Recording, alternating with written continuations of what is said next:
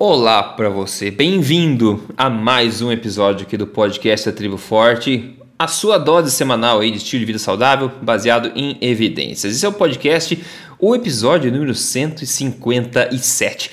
Hoje, pessoal, a gente vai falar sobre fibras, nós vamos falar sobre sobremesa, nós vamos falar sobre carne de laboratório. É um show de diversão, como sempre aqui. Então a gente espera poder, enfim, é, compartilhar uma informação útil também de um, jeito descontraído com você aqui. Deixa eu dar as boas-vindas ao Dr. Souto, esse mais, mais este episódio. Dr. Souto, como é que tá por aí? Tudo tranquilo. Boa tarde, Rodrigo. Boa tarde aos ouvintes. É isso, eu vou começar falando da questão da, das fibras. Bom, o tema, na verdade, hoje é, enfim, é má informação compartilhada na mídia, né? Que é um tema que tende a ser bastante recorrente aqui no, no podcast. Mas antes de começar, eu só dar um agradecimento especial aqui. A semana passada eu fui a São Paulo e Rio de Janeiro fazer né, um bate-papo, noite de autógrafos com o pessoal lá. Quero agradecer a todo mundo que foi. Foi muito bacana, muito bacana mesmo trocar uma ideia, tirar foto, autografar, responder perguntas, enfim, interagir com o pessoal, todo mundo lá, sobre o lançamento do, do livro novo, né? O livro Este Não É Mais Um Livro de Dieta, que inclusive semana passada saiu na lista dos mais vendidos da Veja. Saímos em quinto lugar lá. E se for, você for pensar um livro de estilo de vida saudável, né? De saúde baseado em evidência, está entre aí os mais vendidos do país. Eu acho que diz bastante coisa que o pessoal está interessado realmente. Isso é possível por causa de todo mundo que, enfim, posta aí o livro na, no, no Instagram, ou agradece, ou compra para os amigos, como tem gente que me conta. Então eu quero agradecer a todo mundo que está passando essa mensagem adiante, né? Com a ajuda de todo mundo a gente consegue pulverizar essa informação. O livro agora está disponível somente é, é, nas livrarias, ou seja, somente porque eu estava vendendo antes como pré-venda, né? Mas agora está oficialmente sendo vendido em todas as livrarias aí. Se você tem alguma preferência, vá na sua livraria, você vai achar, ou direto na Amazon, né? Entra aí na amazon.com.br. O pessoal que mora fora do Brasil pergunta bastante, você pode pegar a versão do Kindle, né? Tanto no Brasil quanto fora, então a versão do Kindle. Lembrando que você pode baixar o aplicativo do Kindle no celular, no iPad, no Kindle mesmo, onde você quiser. Então, o nome do livro é este não é mais um livro de dieta, é baratinho, fácil de ler, rápido e pode ajudar. Então é isso aí, pessoal. Obrigado a todo mundo que fez esse livro aí, um dos mais vendidos semana passada na lista da Veja. E parabéns, né, Rodrigo? Mas... E parabéns. Pô, obrigado. Obrigado mesmo, professor. Então, acho que é uma causa que todos nós estamos lutando, né? Bom, ah, vamos lá, vamos lá. Primeira coisa, novo relatório da Organização Mundial da Saúde propaga novamente aí dados, né, obviamente, de fracos estudos epidemiológicos, enfatizando a importância das fibras. Né? O relatório aponta que o consumo de fibras está associado a menor incidência de câncer e outros problemas. Certo, isso a gente já escuta há um bom tempo, né, pessoal? Essa associação positiva entre fibras e e saúde. Só que a indústria né, pegou o vácuo disso aí e começou a publicar algumas asneiras aí para enfim, para enfim, enganar ou entregar a agenda deles né, para a população é, disfarçada de algum artigo mais sério. Né? E o exemplo disso, um exemplo gritante que eu quero trazer à tona como exemplo para realmente fortalecer o, o, senso crítico das pessoas, né, o ceticismo inteligente que a gente sempre fala aqui, é bom trazer esse, esse exemplo. E não é de uma revistinha daqui e dali, é uma revista grande, tá? Saiu uma matéria na revista Veja, tá? Uma das principais revistas do país aí, com o título seguinte: Sim, pode e deve, tá? Em, em termos de você já vai entender o que, é. O título é Sim, Pode e Deve. É um artigo de autoria do jornalista Fábio Codesso. E o subtítulo dessa matéria é o seguinte: lembrando. Uh, ah, não, calma aí, deixa eu ver o subtítulo, acho que eu coloquei aqui embaixo. Ah, tá, o subtítulo é o seguinte: Pesquisas mostram que cortar radicalmente fibras e carboidratos, como propõem os regimes da moda, faz mal à saúde. E acredite, macarrão com moderação não engorda. Legal. Então vamos lá. já imagina, pessoal, se você está acostumado a ouvir a gente, já imagina o que vem pela frente. Então vou dar uma pincelada rápida aqui, depois a gente discute um pouquinho, ó. Lembrando que o foco da discussão aqui são fibras, né? E quais as melhores fontes de fibras do planeta Terra, pessoal? Vamos lá. Exatamente, né? Legumes e folhas, né? Essas são nozes, né? Essas são as melhores fontes de fibra que a gente tem. Mas adivinha é, que fotos que eles colocam nessa matéria, né? Orgulhosamente aí, para tentar exemplificar essa questão da fibra é macarrão e é pão, tá? Eles vão a tal ponto dizer que o índice glicêmico do macarrão é, é baixo e que não eleva o açúcar do sangue. Uh, bom, o índice glicêmico do açúcar de mesa é 65, para você ter uma ideia, e o macarrão é 49, ou seja, é óbvio que eleva consideravelmente o açúcar do sangue, tá? Então esse é um dos fatos errados aí que eles já mencionam. Eles têm cara lavada a tal ponto, pessoal, de dizer que um estudo feito no Canadá, no qual o seu líder né, promoveu 30 testes clínicos, mostrou que macarrão emagrece. É, para você ter uma ideia, o tal estudo, eu fui dar uma olhada que, que é, é uma revisão sistemática onde o tal líder do estudo não promoveu absolutamente nada, ele não conduziu nenhum estudo, né? É uma revisão. Aliás, as conclusões dessa própria revisão são as seguintes. Nenhum ensaio clínico que comparou o consumo de macarrão por si só foi encontrado. é isso que eles falam da conclusão. Né? Eles é, usam isso como argumento. Sobre macarrão não encontrou nenhum estudo sobre macarrão. Exatamente. Então já tirou aí. Não, e pior, a, seguindo a conclusão, eles falam. É, ah, tá. O que eles encontraram foi que macarrão, em um contexto de hábitos alimentares de baixo índice glicêmico, ou seja, né, low carb, foi favorável ao emagrecimento. Né? Então, a própria revisão que eles usaram para demonizar low carb, acredite, eles demonizam inclusive com esta palavra a filosofia low carb nessa matéria, promovendo o macarrão como uma coisa que emagrece, né? E a, o próprio estudo que eles usam de argumento para dizer que o macarrão emagrece é um estudo que diz que não foi encontrado estudo de macarrão, e é o mesmo estudo que diz que o macarrão, quando incluso em um contexto de baixo índice glicêmico, que basicamente é, digamos, um contexto low carb, aí nesse caso pode ser que seja é, ok para emagrecimento, né? Então, olha só, só por isso, né, o autor desse artigo deveria ser investigado e severamente punido, na minha opinião, né? Por espalhar é mentira, mentira, mentira em grandes mídias, o que irá invariavelmente prejudicar a saúde das pessoas, né? Porque ele diz que maconha emagrece e tem que ter. E como ele fala, sim, deve e pode e deve, né? É como se fosse uma prescrição no próprio título da matéria. Mas eles vão ainda para fechar, vão ainda mais além ainda no nível do ridículo. Eles falam o seguinte, abre aspas: ao contrário do que se imagina, a ingestão de batata não dificulta na perda de peso. Amidos, abre aspas, provém a entrada lenta dos nutrientes na circulação, estimulando a saciedade. Explica quem? A médica Maria Elizabeth Rossi da Silva, que é chefe da unidade do quê? De diabetes do Serviço de Endocrinologia e Metabologia do Hospital das Clínicas da Faculdade de Medicina de São Paulo, da USP. Segundo ela, há carboidratos e carboidratos. Abre aspas. Os ultraprocessados são, eles sim, os vilões do regime. Continuando a matéria, portanto, os vencedores na luta contra a balança, doutor Souto, são as batatas, o pão e o macarrão. Meu Deus, porque esses não são ultraprocessados, né? Então tá, tá ótimo, né? O que, o que dizer, o que dizer disso, doutor Souto? Eu não, eu não sei. Dizer? Como manter a compostura? É, é, vamos manter a compostura. A gente tenta não xingar ninguém, vamos não personalizar. Eu vou começar pelo fim. Uh, a batata e a glicose no sangue. Tá? Uh, o índice glicêmico da batata cozida é aproximadamente 100. Tá? 100 é o mesmo índice glicêmico padronizado, enfim, de xarope de glicose puro. Puro, isso. Tá? Então, quando se testa o índice glicêmico das coisas, você está comparando como que determinado alimento se comporta quando comparado à glicose pura na forma de um, de um xarope líquido. Tá? Então, a batata tem o mesmo índice glicêmico da glicose pura. Então, a afirmação de que a batata, por ser amido, eleva a glicemia de forma lenta, ela é completamente equivocada. Existem coisas que são questão de opinião. Tá? Essa não é uma delas.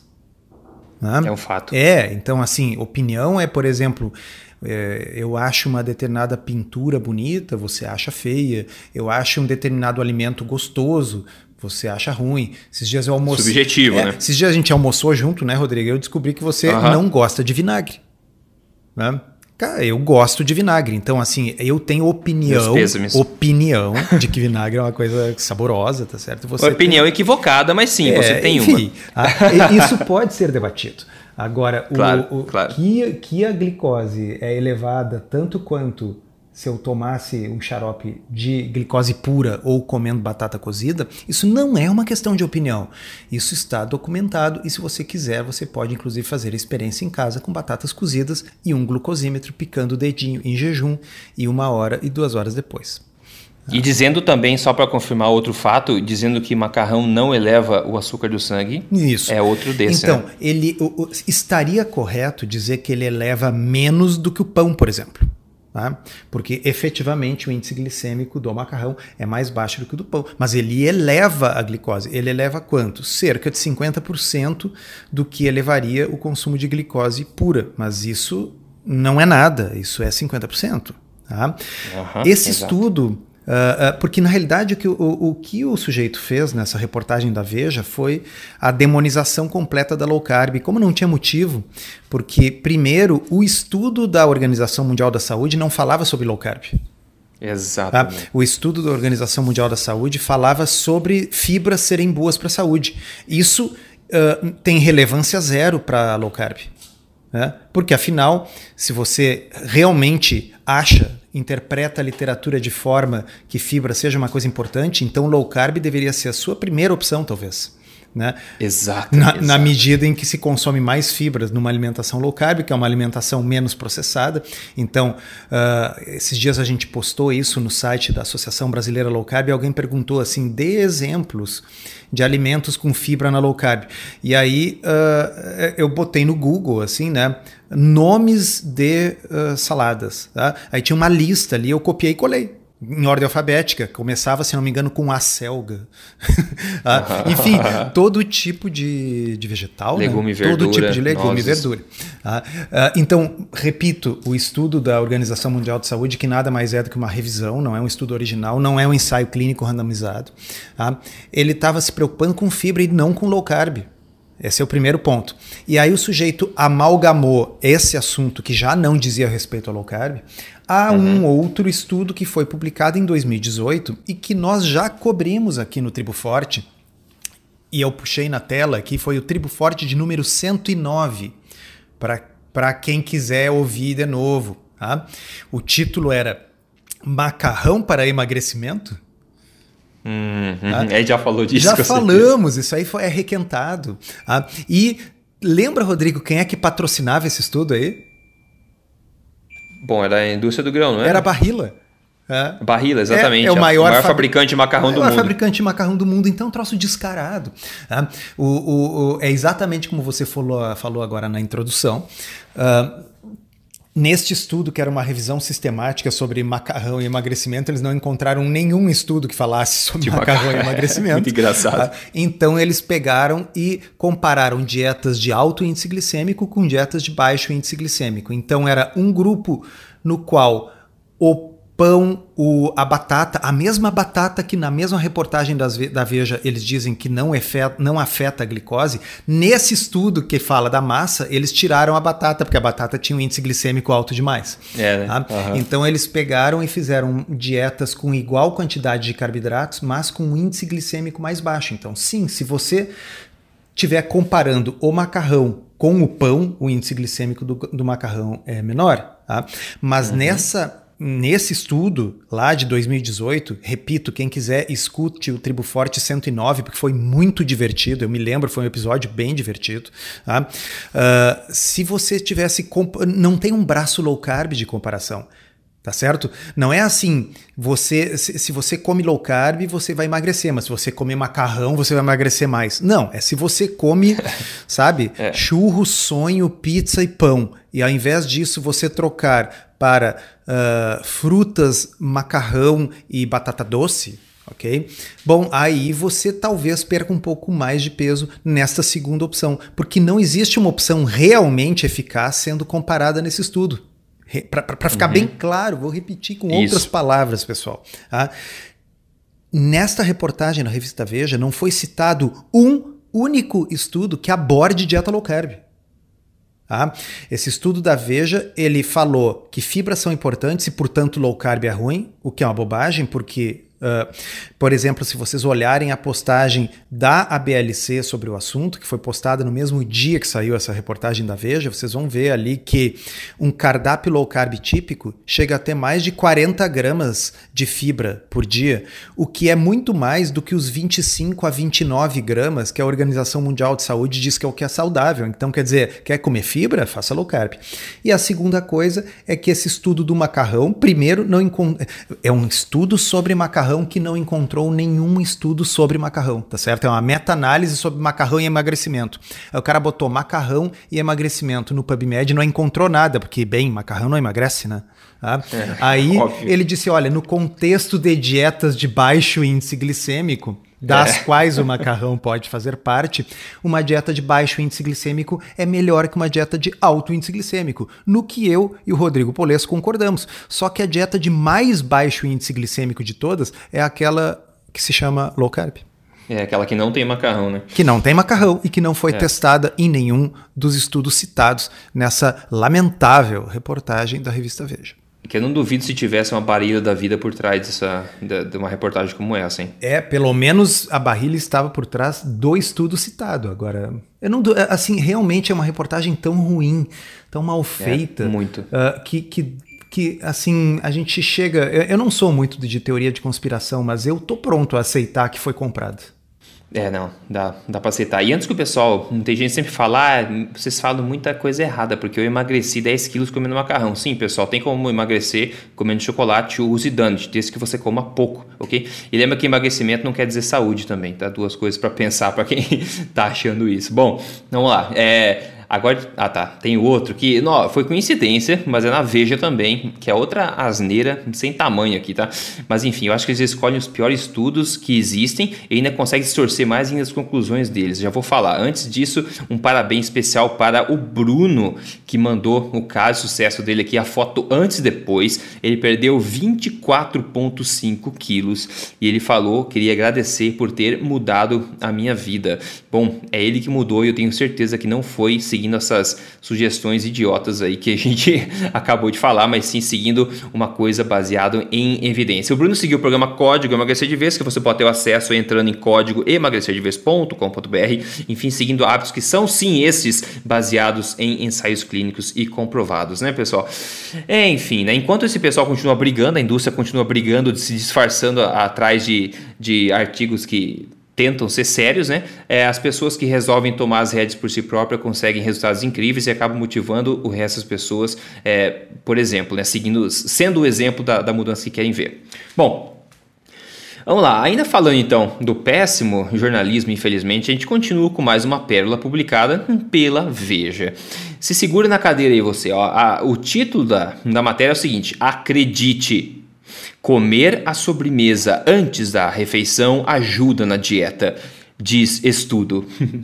Ai, o, o, subtítulo é o seguinte: a inversão permite maior consciência das calorias adicionadas ao prato principal, além de ajudar a controlar compulsões por açúcar. Viu que legal? Se você quer parar de fumar, você fuma bastante de manhã cedo, ajuda a controlar a compulsão do, pelo cigarro.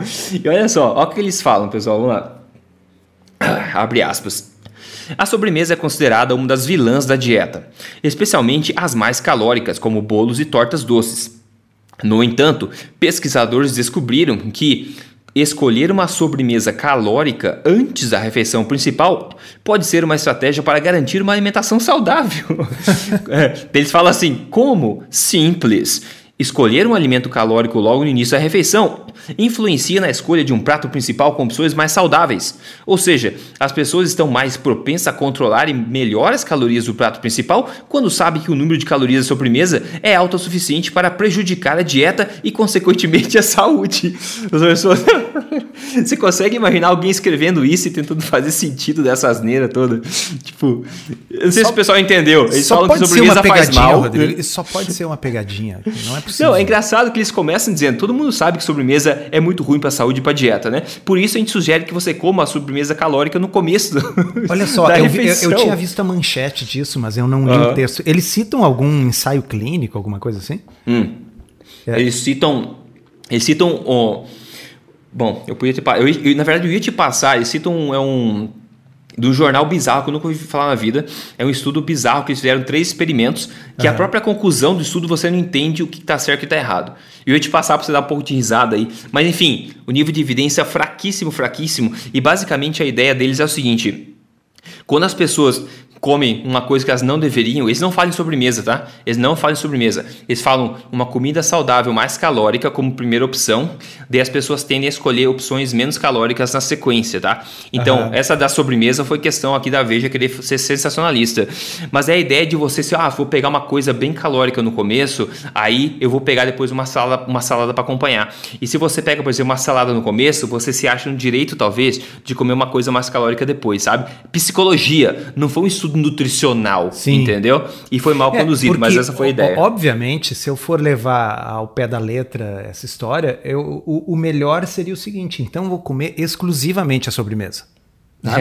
É, Porque aí, né? com isso, eu asseguro que eu não vou comer mais nada depois, portanto, eu vou estar comendo, sei lá, menos calorias. Eu como só a sobremesa. Uhum, uhum. Ou veja bem, vamos, vamos tentar fazer da forma como eles disseram: comer a sobremesa, porque aí eu vou comer menos calorias do que eu vou comer depois. Mas o que eu vou comer depois é a única parte saudável e nutritiva da minha alimentação. Então eu estou assegurando menos, né? que eu vou comer menos do que eu devia, comendo mais do que o que eu não devia antes. Sim, e estão assumindo que também a sobremesa é uma coisa que acontece em toda a refeição de todo brasileiro, pelo jeito, né? É, é, todo brasileiro come sobremesa. Exato. É, é, é assim, é, é, é, bizarro em, em, tantos níveis. Em tantos mas, níveis. Mas assim, uh, serve para a gente uh, salientar que é a mesma publicação, a mesma, a mesma revista né, que publicou o assunto uh, de que quanto mais carboidrato você deve comer, melhor para você emagrecer. Né? E, então, parece haver assim uma, uma linha editorial de fake news nutricional, né? De contra a questão de low carb, apesar de é, nesses não terem criticado, né? Exato. Nesses não criticaram, eu, pelo eu, menos. Eu acho que é assim, de repente, algum. Sei, é, eu tô tendo. É porque, entende? Eu, a gente olha essa coisa que parece uma realidade paralela, parece uma coisa bizarra, assim, e fica tentando entender o que está por trás. Tá? Uh, pode ser simplesmente a busca de cliques pelo bizarro, Pode, uhum, né? É, uhum. Pode ser também um editor da, da publicação que está de saco cheio, porque low carb está muito em, em voga e tal. Então, absolutamente qualquer coisa que passa pela mesa dele que fale mal de low carb, qualquer dos jornalistas que escreva um texto que fale mal contra o low carb, pode publicar, pode, pode, pode botar que, que, que eu estou achando bom. Né? É, é. Uh, porque. Uh, Pô, um estudo fala de um, de, de, de, um relatório que não trata sobre low carb para dizer que low carb é ruim, e, e trata de um outro que carb, não né? fala é. sobre macarrão para dizer que macarrão é bom. Né? E aí depois uma notícia que assim podia ser na, sabe aquele jornal, aquele o sensacionalista, podia Sim, ser lá, exato. Né? Uhum. Assim, bote a sobremesa primeiro para comer menos coisas saudáveis depois. Né? Uh, então é um nível de, de, de jornalismo tão baixo, tão rasteiro, né? É, e que, falso, né? Que, que assim, ou é um caça-cliques que, que, que é, é, meio lamentável, assim, meio triste, ou é isso que eu falei, assim, olha, é alguém que está de saco cheio, está mordido, porque, sei lá, não aguenta mais falar, ouvir falar sobre essa tal de low carb, então tudo que falar mal nós vamos botar. É, e o engraçado é que eles começam, eu falei a manchete dizendo acredite, né? Daí eles passam o fato, né? Como se fosse um fato, né? E a imagem da, da matéria é um, um pedaço de bolo de chocolate delicioso com uma calda de caramelo caindo em cima, assim. Sendo que o estudo nem falou em sobremesa. Tipo, e a é propósito, bizarro. já que a gente uh, tá aqui também para falar um pouco de ciência séria, uh, é. existe um, um, toda uma linha de pesquisa, uh, eu estava até estudando isso esses dias, a gente já comentou, eu acredito, vários podcasts atrás sobre isso, mas eu estava estudando mais a fundo, que mostra que se for para consumir uma quantidade um pouco maior de carboidratos na dieta, que a ordem uh, é importante, mas aí a ordem é o oposto do que eles estão escrevendo aí. A pessoa deveria consumir a proteína, a gordura primeiro e deixar o carboidrato para o final. E mesmo que seja uma diferença de 10 a 15 minutos apenas, né? De, vamos dizer, comer ali a carne e a salada no início e deixar para comer, digamos, uma batata doce no fim. Tá? Hum. Isso diminui em até 50% a área sob a curva da elevação da glicose e pode elevar em até hum. 70% a área sob a curva da elevação da insulina. Né? Então, uh, seria uh, uma forma de. Se, se, imaginamos um paciente pré-diabético. Tá? O, obviamente, o mais racional seria ele não comer uma uh, quantidade significativa de carboidratos, Sim. que ele não vai ter nenhuma área sob a curva de elevação da glicose. Mas digamos que o sujeito diga assim: ó, bata o pé, não, eu vou comer. Tá? Se vai comer, é melhor que o carboidrato venha no final. Tá?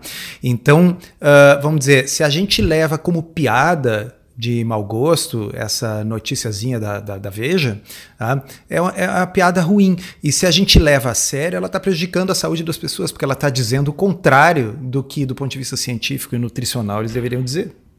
Ou seja, se tiver que ter sobremesa, o melhor lugar dela é no final da refeição mesmo. É, exatamente. Por incrível que pareça, mais uma vez, a tradição. Né?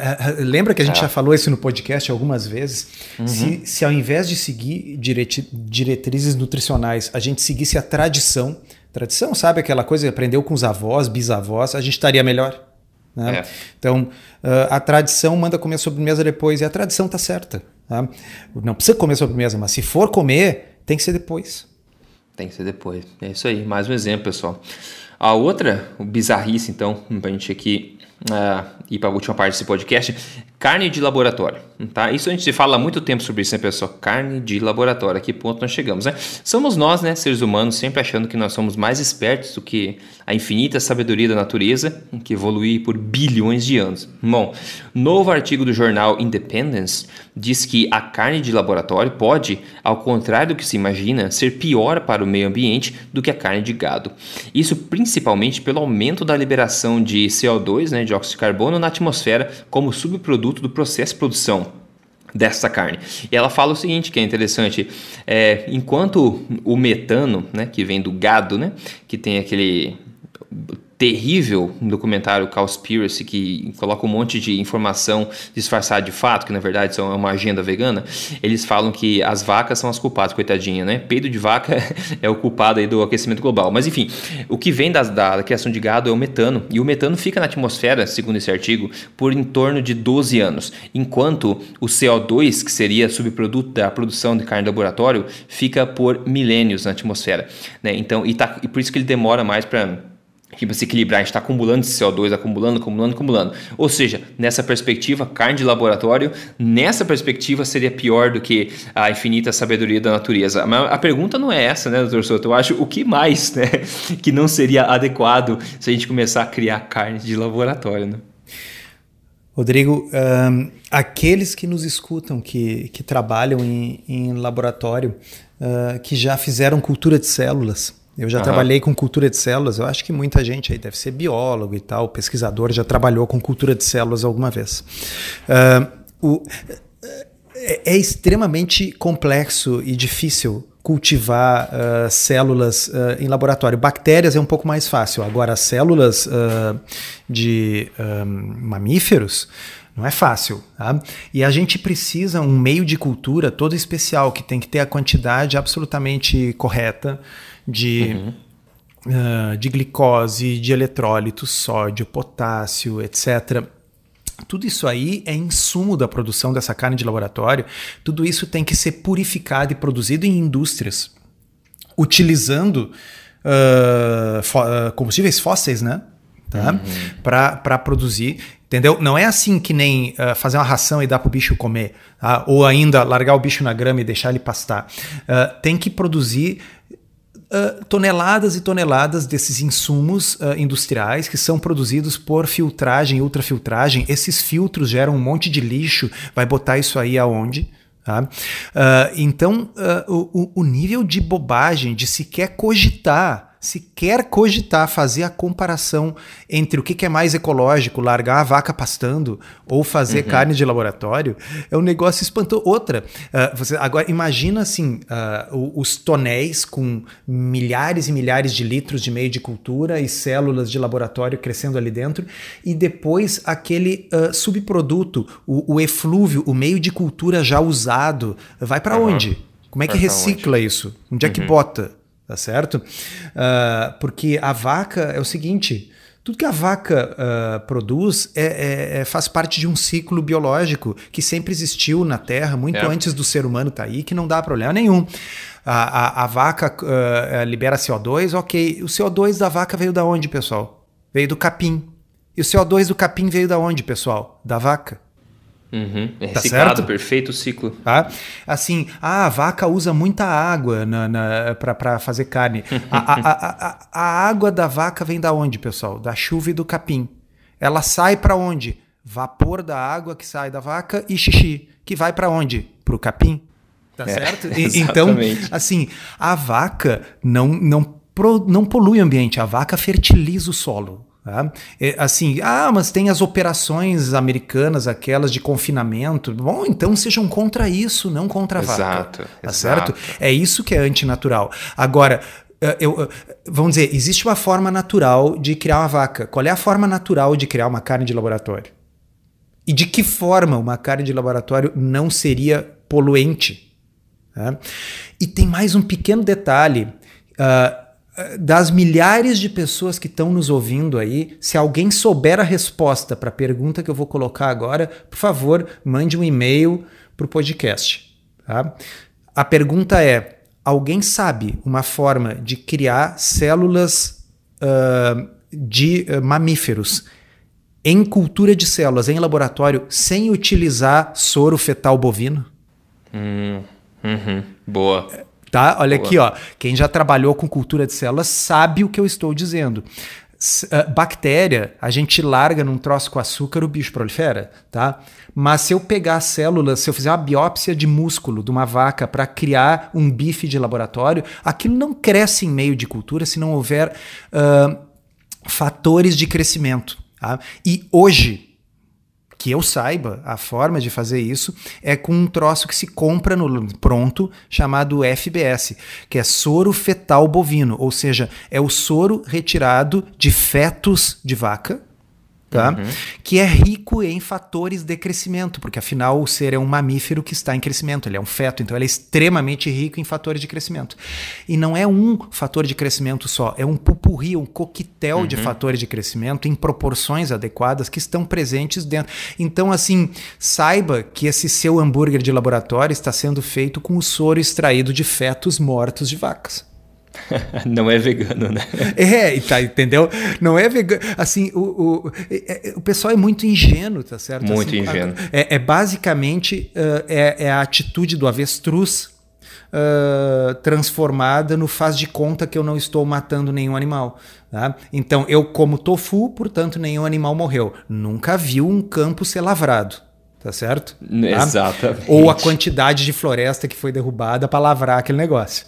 Tá? Uh, ou então a minha carne é de laboratório, então foi utilizado só insumos uh, de origem vegetal. Aliás, eu tenho uma dúvida também. Petróleo não é de origem vegetal, petróleo é de origem animal, né? Com certeza. Porque assim, ó, não tem carne de laboratório sem petróleo pra caramba.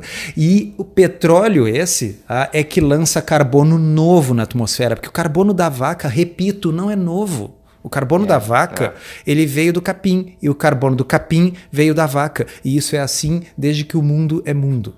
Tá? Uh, mas enfim, uh, é, é, eu acho que a gente tem que continuar aqui né, repetindo essas coisas, porque uh, vai sobrar uma pequeno, um pequeno grupo de pessoas que vão. Eu, eu, eu, me lembro, às vezes, sabe, aquela comparação quando durante a Idade Média determinados monges nos monastérios conseguiram manter o conhecimento vivo durante a Idade das Trevas, né? Uhum. Que, du que durou mil anos. Né? Uh, então, assim, tomara que não dure mil anos, mas nós estamos entrando numa idade das trevas. Né? É, né? É. Na qual, assim, comer carne vai ser considerado uma coisa de trogloditas, né? Todo mundo comendo tofu feito com petróleo, com a morte de incontáveis animais nas lavouras, vai achar que nenhum animal foi machucado para produzir o seu tofu. Né? E todo mundo vai achar que vaca polui, uh, mas que transportar o avocado de outro continente de avião é ecológico. É, eu não me preocupo tanto com isso, apesar de essa idade das trevas poder de fato acontecer, porque invariavelmente vai acontecer o que sempre aconteceu: seleção natural. o pessoal que acabasse caindo nesse conto de fada vai ser eliminado naturalmente pela evolução, porque os ossos vão ser mais fortes. E essa que você falou da, do, do tofu é muito bom, porque quem já viu uma colheitadeira, né, passando por um campo de monocultura, pode imaginar o tipo de coisa que aquilo ali mói. Isso aí mói coelho, mói inseto, mói todo tipo de coisa viva que você imagina no meio, inclusive o teu tofuzinho, né? O grão de soja que tá saindo no meio. Se brincar, deve ter até pedaço de coelho no meio da tua farinha de soja. Enfim. Ah, tem tem, uh, tem uh, especificações técnicas, né? Inclusive de quantos pelos Uh, seja, é, seja de rato ou, perna de barata e tal, pode ter no meio da farinha, porque assim, te, esses bichos estavam por lá, tá certo? É. É, ah, e é. claro, a coisa é refinada, porque se não fosse refinada. Quanto mais integral é mais saudável, porque tem mais pedaço de bicho morto. Né? Exatamente. Resumindo, é uma ingenuidade e falta de compreensão de como funciona o planeta Terra, basicamente. Olha só, é, esse episódio ficou interessante, pessoal. A gente vai comentar um pouco sobre o que a gente degustou na última refeição aqui. Doutor Souto, eu até me questiono se você teve a oportunidade de degustar algum bife feito em laboratório ou talvez outra coisa. Não, não, não, não tinha feito em laboratório, não tinha. Hoje tinha um, tomate recheado com guisado, tá? uhum. tinha peixe, né? Uhum. Uh, e tava eh, bem, bem, bem gostoso. Assim, tinha uma saladinha também. Eu gosto muito de tomate cereja. Para quem diz que em low carb a gente não come fruta, tomate cereja é fruta. Eu comi vários hoje. Vários, né? Uma refeição leve, tranquila. Maravilha. Uhum. É, eu, eu tomei um steak também, um steak também não era, é, não era de laboratório. É, então, um steak também com. Minha mãe fez ervilhas, com. Enfim, essas, essas coisas complicadas eu só como quando eu tô aqui na casa dos meus pais. Eu tento simplificar muito quando eu tô sozinho. Mas enfim, ficou mais bonito para fotografia o prato, pelo menos com esse verdinho das ervilhas, Isso, etc. Fica, fica blogueiro, né? Fica blogueiro, pô, aí também um queijinho também, um queijinho é bom demais a conta. Ai, ai. Então é isso aí, pessoal. Macarrão não emagrece, tá? É só para lembrar.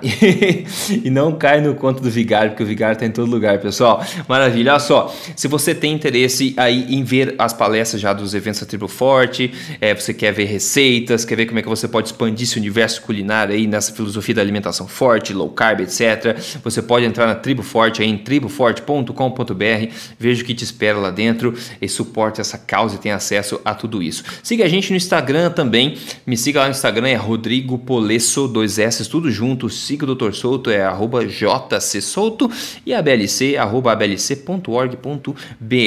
Você tem recursos aí demais para seguir, não tem desculpa para continuar sendo enganado aí. Não tem desculpa para continuar, para não ser o melhor que você pode ser. Essa é a questão. A gente está aqui trabalhando para fazer com que isso aconteça e semana que vem a gente está de novo com mais um episódio aqui da Tribo Forte. Então deixa aí meu abraço para todo mundo e a gente se fala semana que vem. Doutor Soto, obrigado, a gente se fala também. Até lá, um abraço, bom a semana.